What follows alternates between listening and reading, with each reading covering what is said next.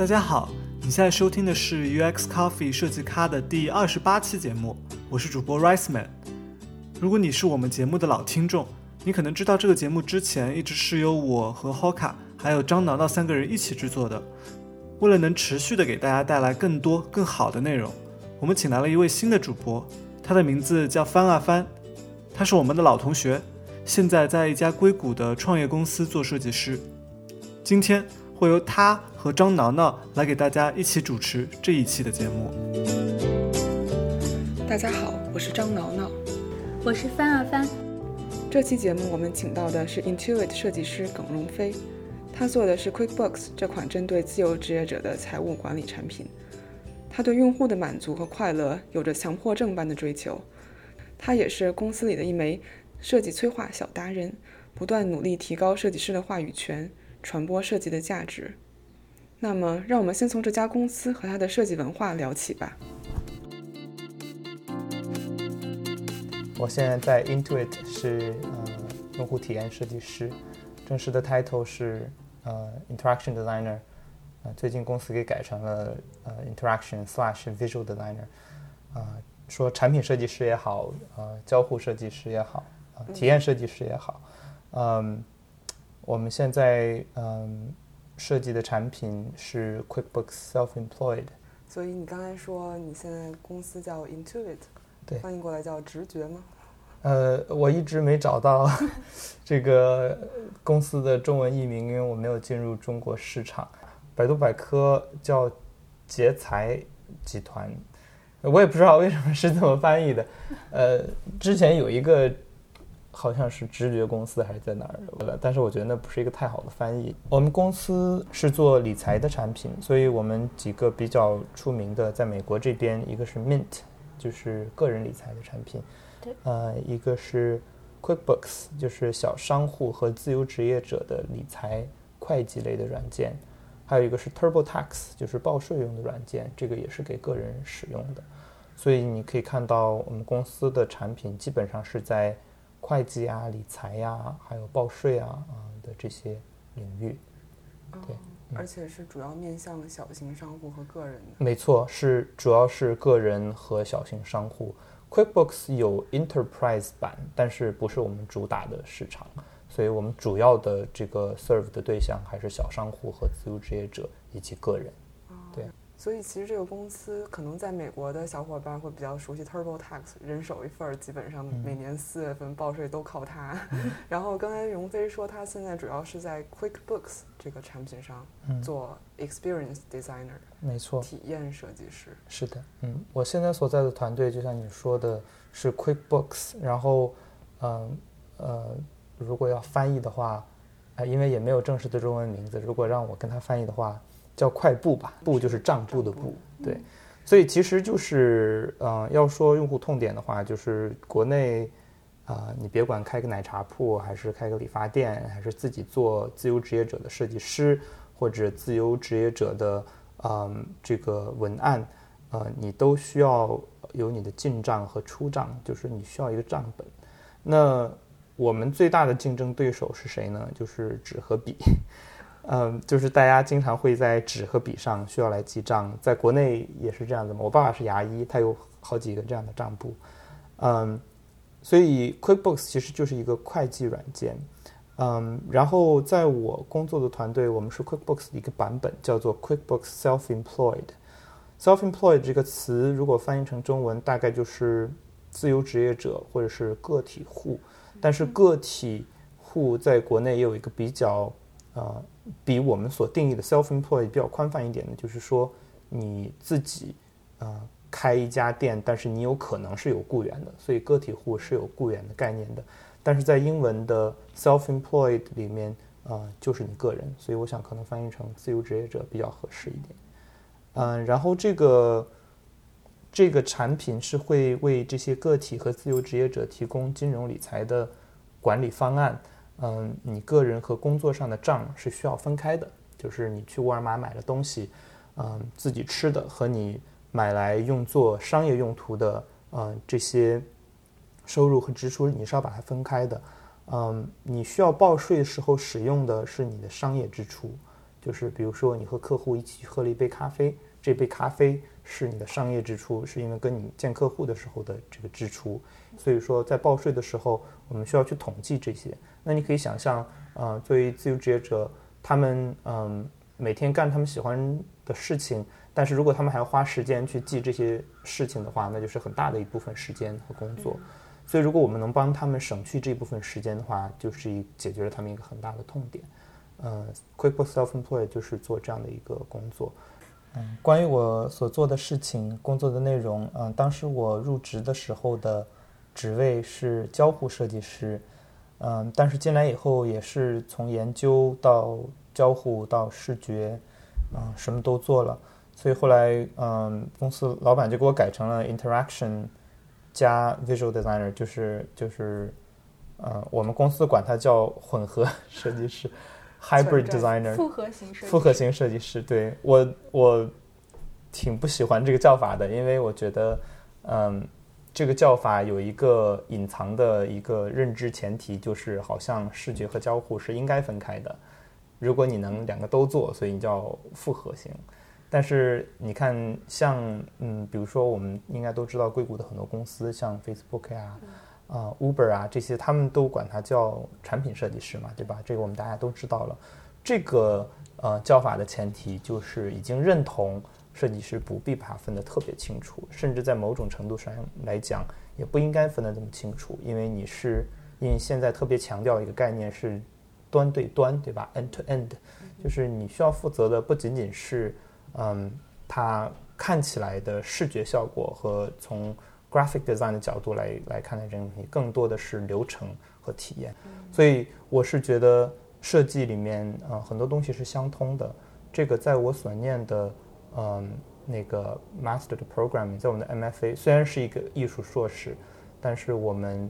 特别强调的是设计这个概念，而不是强调的 graphic 就是平面设计的这个概念。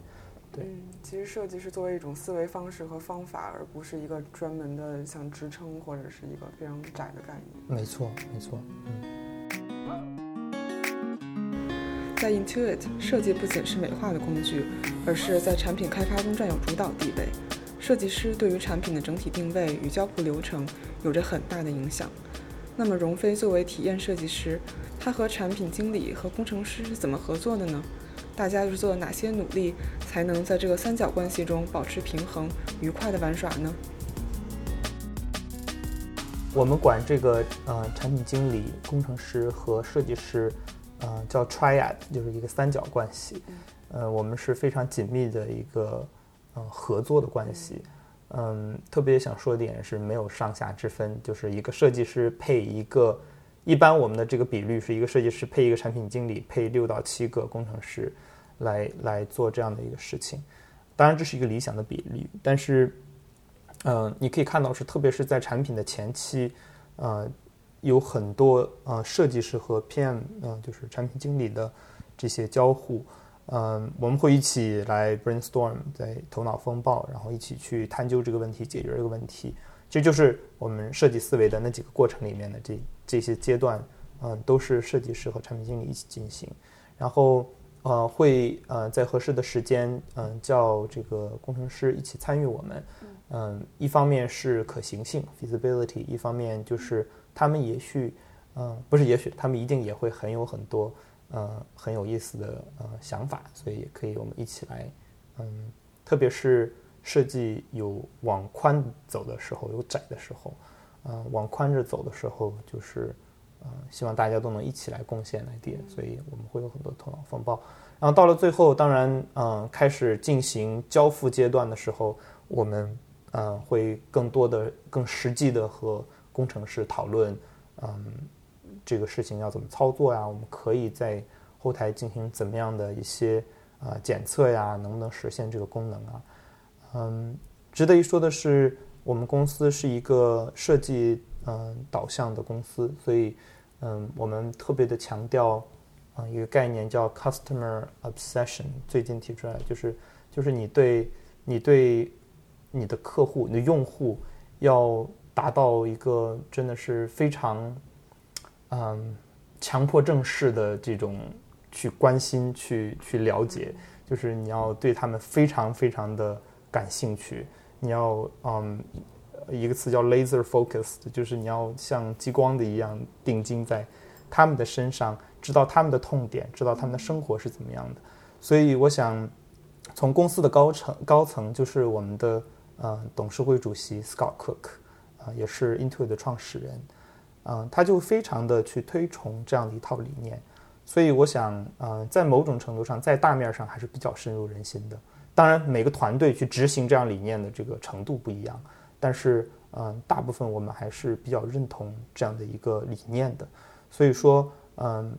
至少目前在 QuickBooks Self-Employed 这个团队里面，无论是工程师、呃，产品经理还是设计师，都会非常，嗯，从用户的角度出发，来去为他们解决痛点。而不是说我们的科技，嗯，是我们只能做成这样，所以我们应该这样做，而是都倾向于更多的从他们呃用户痛点的角度出发，去想我们怎么样能给他们提供福利，我们怎么样能够让他们的生活变得更好，我们能帮他能帮他们解决问题，甚至是让他们能变得更高兴、更快乐。嗯嗯，我就很好奇，你刚才提到说是你们这个创始人。自上而下提出了这样一个让设计非常有话语权的这么一个理念，有没有一些你们比如说自下而上这种推动设计的努力呢？其实这个也是上下两边 同时努力。我们那个呃有一个 program 叫 D4D，嗯，另就是 D4D Design for Delight，就是为了用户的高兴而去设计。就是呃，因为如果你画一个金字塔的话，你你的体验最金字塔的底层就是说。呃，高过这个，呃，最基本的要求就是说，呃，这个产品达到了我的预期，解决了我预期它为我解决的问题。那，嗯，解决的怎么样还有一个区别，对吧？有的解决的很漂亮，有的解决的 OK，啊，有的解决差不多到那儿，有一些功能我还不太喜欢，有一些呃事儿还让我 confuse，就是让我很糊涂，嗯，但是它解决了我的问题。然后呢，你再往这个金字塔的上面走，那就是不仅仅解决了我的问题，而且可以让我有很多积极的情感，比如说，嗯，感恩，对吧？因为因为你给我的这样的一个体验，我非常非常的感谢，非常感恩。另外一个呢，就是高兴啊，因为因为我能省出，比如说我能省出我的时间，我觉得这是对我真是太好的一个呃一个服务了，所以我就非常非常高兴，呃，甚至是一些惊喜，叫就是 happily surprise，对吧？就是。能啊，我根本就没有想到你会能够为我提供这些，嗯，有意思的体验。所以我们公司也有很多呃，针对每一个人的设计思维训练营，就是这个 Design for Delight 的这个 program 里面。然后这个训练营不只是针对设计师，正好相反，设计师在这里面是充当的一个。Facilitator 就是一个帮助者的角色。这个训练营是给一般新入职的设计师，还有什么 PM、产品经理、公司的执行层的这些高管都会来参加。所以等呃你从这个训练营毕业了，你就是 Innovation Catalyst，就是怎么翻译 Catalyst 就是催化剂的意思嘛，对吧？所以 Innovation 是创新，所以你估计把可以把它翻译成。创新催化小达人之类的，这样所以荣飞你也是小达人之一吗？嗯，对我呃，我们设计师应该都都是这个嗯这个小达人吧？如果这样，就是说，所以这就给给你一个使命，就是说，在这个公司的话，你不仅仅是要去设计，你还要去宣传、去布道，去对这种嗯没有进行过设计思维训练、没有进行。没有啊，具备以客户用以客户为中心、以用户为中心这样这种理念的啊，这些同事们要去嗯，要去帮助他们，要去呃教育这个词说的有点大啊，但是就是要去对帮助他们来来了解，然后把他们也拉上船，让他们都能通过这样的设计思维来去做事。嗯，所以你会看到，比如说那些参加过这种设计呃训练营的。同事们有会有什么变化吗？会有变化的，他们就会，嗯，被催化了。对，被催化了。有的时候我们说这个人是近视的嘛，就是只看到眼前的这一这一片。就比如说我的科技能不能实现这个呀？我们的这个嗯有没有时间来做这个呀？因为 PM 有的时候想的比较功利嘛，就我们有多少的资源，我们能不能去把它实现？而转化到说我做的事情有没有为我们的用户解决他们的痛点，有没有让他们更快乐、更开心，嗯，更感恩，有没有帮他们解决，就是给他们提供真正的呃利益，比如说省时间啦，比如说让你不用再去头疼啦，不用再有这些负面的情绪啦之类的。这个训练营的形式会有哪些？嗯，这个还是以 workshop，就是这种工作坊的性质，人数不会太多。有 facilitator，就是这个嗯，怎么讲叫领，就是一个一个领导者吧。然后他会，他会呃有，往往这些训练营都是针对一两个话题，然后呃有一两个用户的痛点需要你去解决，然后大家就会经过像头脑风暴呀。去有些调研呢，可能有些调研是是就是假的，就是因为可能不一定每次都能把用户拉进来，有的时候的也是会把用户拉进来的，就是直接让你现场就跟用户去互动。所以是报名参加这个训练营的，比如说 PM，然后工程师，还有其他新入职的设计师会组成小组那样一起做这个解决这个问题吗？没错，嗯，会组成小组，然后最后他们会嗯来。呃，展示来 present 他们的方案，嗯，然后我们大家还会一起讨论，所以这个过程里面，就像我刚才说的，有有广的时候，就是大家有很多很多 idea，然后也有窄的时候，就是把你的这些 idea 搜集起来，嗯，或者是你去 research 的时候，你能搜集很多很多的这些叫做 insight 一些洞见，那你怎么把这些洞见，嗯，翻译成你的产品，或者你你能够去嗯做到的这些功能呀，这些嗯。一些体验呀，把它就是呃到产品里面的体验呀什么的，所以是很好的一个 inspiring 的过程，就是会让人觉得，嗯，你不用只看见你眼前的东西，而是跳出来，从一些禁锢我们思维的框里边跳出来，而去呃站在一个更高的高度啊来去看待这个整个事情。我觉得我们往往就需要去这样做，而且需要重复的去这样做。所以这个目的就是让全公司都能有这样的一种设计思维和以用户为中心的思维。嗯，那你去。那你会不会碰到就是其他，比如说工程师或者其他职能的人，会因为有这样的思维，可能会来挑战你的设计？会有啊，当然会有啊。我觉得这这非常好。对我会很心平气和的，呃，我我尝试心平气和的去跟他们聊，嗯，然后这样我觉得我们是一个。嗯，非常平等的状态，就是说，如果我们有一个共同的目目标，在这另外一件事情上是一件好事，不是吗？就是我们有一个共同的目标，我们都想去达到那个目标，那我们是同路人，我们是，我们不是敌对的双方，我们是一起去实现这个目标的，嗯，partner，对吧？是合作伙伴。所以，嗯，对。我觉得这个形式就是对我们很多听众小伙伴也挺有启发，因为我觉得，感觉在硅谷这边，好多公司。有点像那种工程师、工程师文化导向的那种公司，他可能设计师会觉得，哎，自己怎么没有话语权？但是有的有的时候，其实是我们自己可以努力一下，比如说去操办一下这样的这种训练营的方式。所以公司的文化也挺重要的，就是嗯，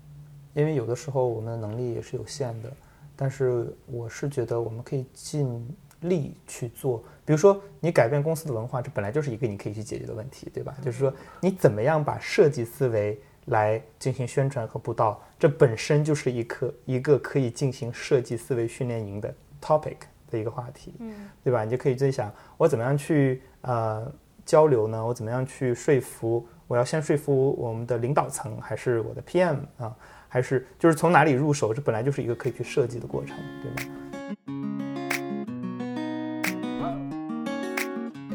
向我们介绍了 Intuit 的几条产品线，包括 QuickBooks，他们都是面对一个就是可能设计师本身并不一定非常熟悉的领域，比如说呃个体经营户的理财这样的领域。然后作为设计师而言，在为这样的人群设计，在做这样的产品的时候，会有哪些挑战？对，我觉得这是一个非常好的问题，这就涉及到嗯，作为设计师。你一个不争的事实就是，你不仅是需要是一个专家，也需要是一个杂家。你不仅仅需要了解设计的流程和呃你设计的能力以及这些设计的工具，另外一方面，你也需要去了解你你是一个 problem solver 嘛，是一个解决问题者，所以你要去知道你所解决的这个呃问题，它所领所在的领域的这种叫做 domain knowledge，就是专业知识。在这个领域，我们需要知道，嗯，报税啊、财财经啊、会计啊这些方面的这些专业知识，因为我们不仅要为会计师设计，要为自由职业者设计，要为小商户设计，还要为每一个报税的人去设计，所以。嗯，举个例子说，我最近就是在嗯研究这，因为我们现在进嗯正在进军国际市场，所以我就需要去了解啊，比如说美国的自由职业者他在报税的时候需要啊有哪些帮助，他有哪些痛点，嗯，他需要知道哪些知识，他不知道哪些知识。那不仅仅是美国，我们还需要知道加拿大的，需要澳大利亚的，澳大利亚和加拿大的税的这个体制和美国。大致比较一样，但是也有不一样的地方。比如说这个商品啊，消费税 （sales tax），在美国，呃，你如果是自由职业者的话，这个对你来说不是那么的重要，就是说你也应该去呃知道这个事情，但是不是那么的重要。但是在呃加拿大和澳大利亚，这只是一个非常重要的一个话题。所以说，那我们就会要去了解这方面的知识，我们在需要花很多时间。就把自己像变成一个会计师一样，要去知道，嗯，用户他们应该做什么，他们不应该做什么。那另外还有一点就是，嗯，你知道用户应该做什么以后，你还需要去知道用户实际上做什么，就是这是一个 balance，就是说，嗯，有的时候是一个是一个两难，就是说，嗯，会计师告诉他们的客户，也就是我们这些用户了，啊，报税的人，对吧？就是。就是嗯嗯，有自由职业者，呃，他们有他们自己的习惯，但是会计师会告诉他们这样做，可是他们不喜欢这样做。那作为我们在这样的一个产品，我们是照着会计师所说的去嗯让他们做他们该做的事儿呢，还是我们照着他们自己的方法给他们提供便利，嗯，让他们觉得用起来很顺手？这是一个非常非常难的话题。对吗？所以我觉得这是这是嗯，我们需要去面面对的一些挑战吧。荣飞所要解决的是复杂的商务问题，但他面对的不是企业，而是一个个不同的自由职业者。他不仅要解决用户的痛点，更要为他们的生活和工作带来轻松和快乐。这个过程真的需要很多的沟通和理解。面对自己不熟悉的用户和财务的专业问题。荣飞甚至会跟着用户回家。嗯，这有一个听众问题啊，嗯，听众 Louis 问：对于财务管理软件的相关用户研究是怎么进行的呢？也就是说，你刚才提提到你们这些用户有哪些？呃，他们应该做什么？实际做了什么？在各个国家都在做什么？这些用户研究你们是怎么进行的？有什么特别的方法呢？我我我觉得方法应该都是呃和。其他嗯设计领域的呃这个研究方法是一样的，嗯可能叫法不一样。比如说我们有 Follow Me Home，F M H，Follow Me Home 就是跟着我回家这样的一个呃一个 program，就是它其实就是鼓励嗯设计师也好，嗯产品经理也好，你要跟着你的用户到他们的家里或者他们的店里，他们工作生活的地方，去跟他们聊，去跟他们花一些时间在一起，就是你要去观察。去了解，然后去试图变成他们其中的一员，对吧？就是要在一个呃呃沉浸式的范围里面去了解他们的生活，他们每天晚上为什么睡不着觉，是什么让他们睡不着觉？他们嗯什么时候查看我们的产品，什么时候忙着做别的事情？他们嗯多频繁的会考虑一个跟税相关的问题？他们什么时候会去想知道？他们这个月也好，还是这个星期也好，赚了多少钱？他们怎么样去把他们的支出和他们的收入做一个对比？什么时候做这样的对比？他们怎么记账？在没有我们产品的时候，他们不在电脑面前，他们怎么办？对吧？所以这就是很多这样的问题。嗯，因为你在设计的时候，你需要问很多这样的问题，就是前期叫做 formative research，就是。你是在成型阶段需要的需要的的研究，那这个时候你可能不一定是在去呃证实一个假设，嗯，但是当你有了这些初步的这些嗯搜集起来的数据，呃，大部分是定性的，你可能会慢慢的去把它们翻译成啊一些，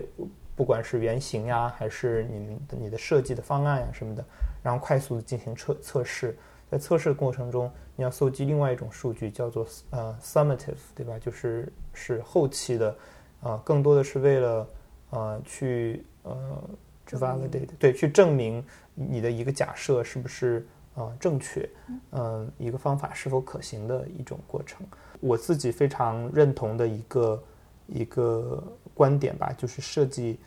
呃当中，呃就研究在设计当中的重要性，就是设计它。不仅仅是靠感觉或者是灵感，设计是做决策的一个过程，而且是很多很多的决策，而且每一个决策呢，也需要你来用依据来支持你为什么做这样的决策，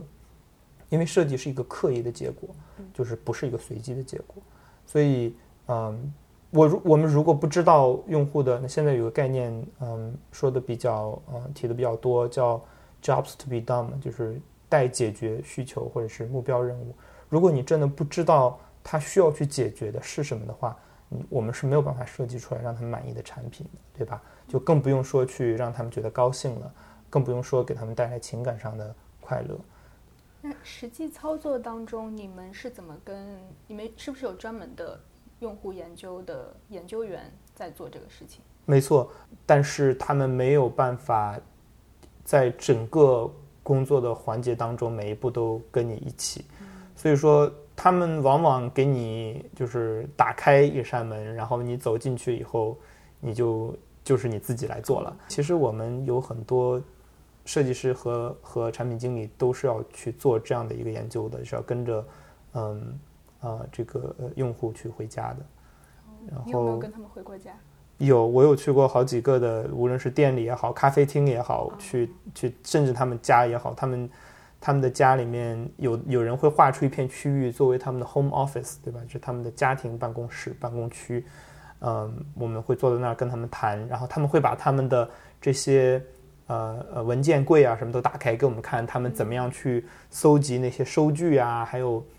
商业的这种 invoice 叫什么？发票。发票，对吧？就是很多这样他们的嗯。他们的商业活动的，包括他们的工具啊，他们自己用手记的东西啊，打的符号啊，做的标记什么的，啊，都会给我们看，所以真的是非常非常有意思的一个过程。对，归纳一下几个知识源吧，一个是从最大的、最重要的是从用户本身，嗯，观察也好，访谈也好，嗯呃，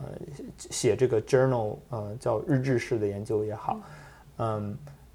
还有一还有一个就是去这个访谈会计师。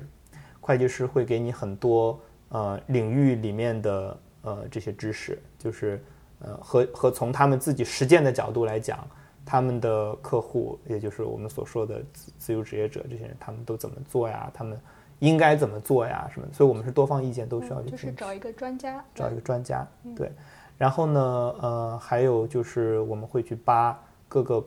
国家的这个税，就是。国税局的网站，他们很多文章会发布在上面，所以我们需要去读这些东西。嗯，呃，甚至呃，还可能需要买一些书来看。对，就专业书籍。对对，可以看到，就不仅是用户研究员在做这些研究，其实设计师自己是非常 hands on，就就就研究也是自己亲手来做的。没错，我最近我可以说，我最近的一段时间花在研究的时间，比我做设计时间还要多。刚刚聊到了很多你们在 QuickBooks 用到的用户研究的方法，然后在你们进行完这些研究，了解了用户具体是怎么在平常的生活中工作的时候，你们会用什么方式去总结你们得到这些信息呢？比如说，你们会不会用到用户画画像的方式？正好有一个听众叫千费，他问 QuickBooks 的 Persona 都有哪些，也就是用户画像都有哪几种？然后荣飞，你觉得？用户画像对你设计这个产品的具体有什么影响？嗯，QuickBooks 的用户画像有点太多了。我那个，嗯，我我我就用一个例子吧来讲一讲，就是我们最近，比如说一个一个功能，就是你从 QuickBooks Self-Employed 这个产品，把你的数据最后导入到这个 TurboTax，就是你刚才所说的报税软件的这个过程里面。嗯，呃，就就单是这一个小小的嗯过程，你可能就会需要很多很多的这个研研究，然后很多很多总结。所以呃，有一点我觉得值得一提的是，用户画像你画出来的这个人可能是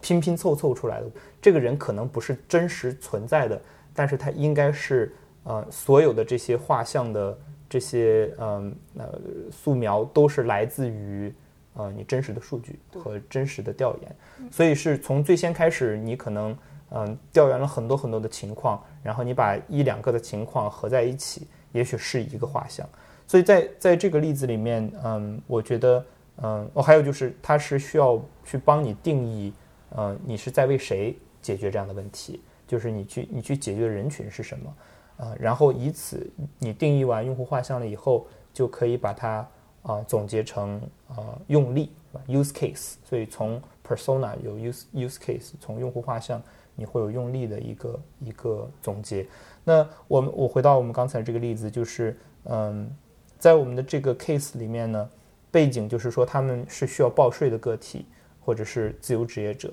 那他需要报税的话，他有几种方法可以报税，一种叫 do it myself，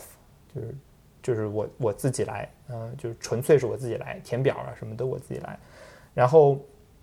那有一种是 do it with me，就是希望一个会计师或者一个专家来跟我一起弄，呃，在我遇到困难的时候帮一帮我。还有，所以这个会计师也是用你们这个 QuickBooks 跟这个用户两个人同时在用这个产品来做吗？好问题，因为这个就涉及到用力了。呃，会计师有他们自己的 QuickBooks 版本，叫做 QBOA。就是 QuickBooks Online Accountant，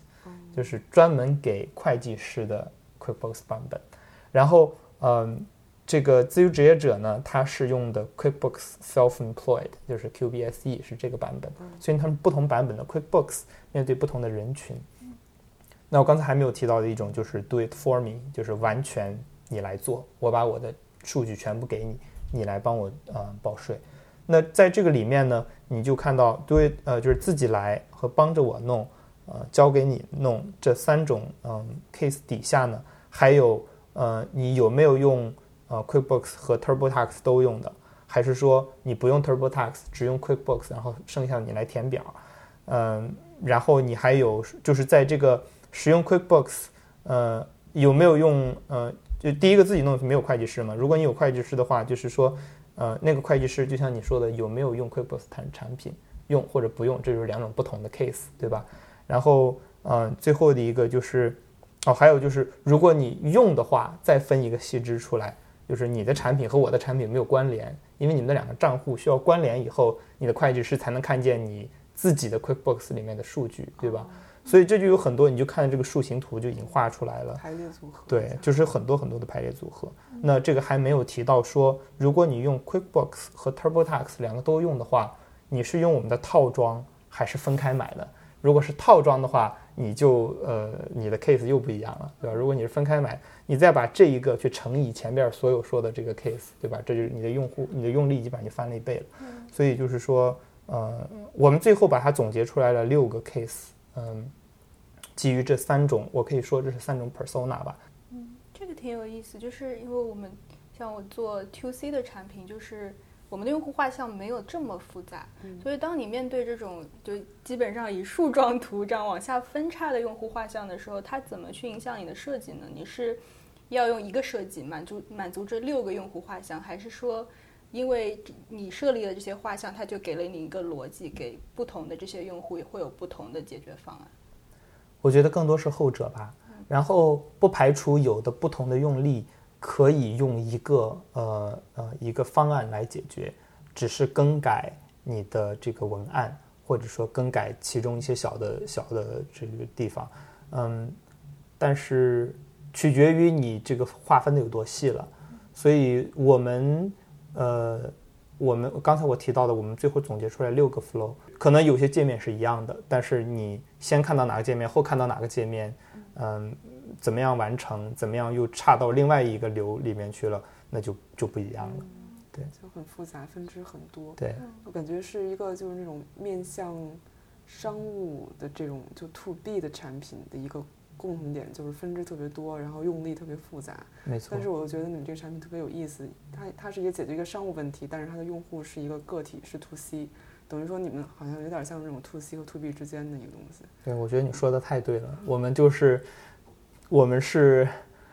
to C 和 to B 就都沾一点儿，你解决的确实是商业的问题，可是你每天面对的不是一个巨大的团队，你是是真实的个人，所以他们每天也会很很真实。我觉得这是我们的一个，嗯，对我们来讲比较好的地方。其实做 to B 产品一个很大的挑战就是你能不能和终端用户有直接的联系嘛，所以。能不能直接的去跟他们产生共情，知不知道他们每天的生活是什么样的，这可能是一个挑战。对我们来说，我们没有这个挑战，我们可以直接的接触到我们的终端用户。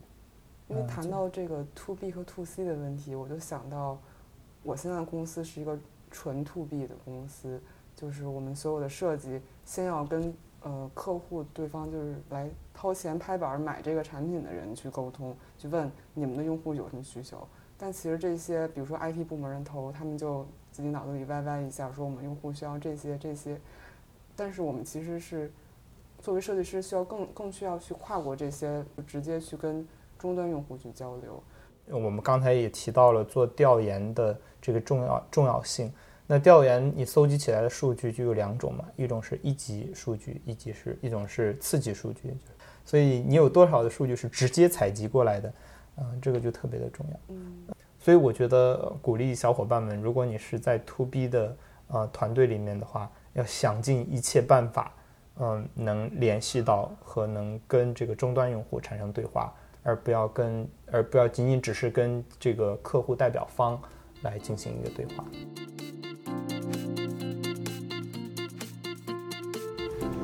荣飞告诉我们，他在开始现在的设计事业之前，有过很多次的转型。之前，呃，佛罗里达大学读 Master Fine Arts，啊、中途教过两年大学本科的课，本科是学英语的，然后那个，嗯，第一个硕士读是教育技术学。他遇到了哪些挑战？看似不相关的经历，又是怎样铺垫起他的设计生涯的？从平面设计转型产品设计，他又是怎么看待设计中的矛盾与平衡的？在下期节目里，荣飞会和我们讲讲他转型的故事，并继续回答我们听众的问题。如果你喜欢我们的节目，欢迎在你收听播客的平台上订阅 UX Coffee。你可以在苹果 Podcast、网易云音乐和喜马拉雅 FM 上找到我们。我们的微信公众号和知乎专栏都是 UX Coffee，UX C O F F E E。谢谢收听这期节目，我们下周见。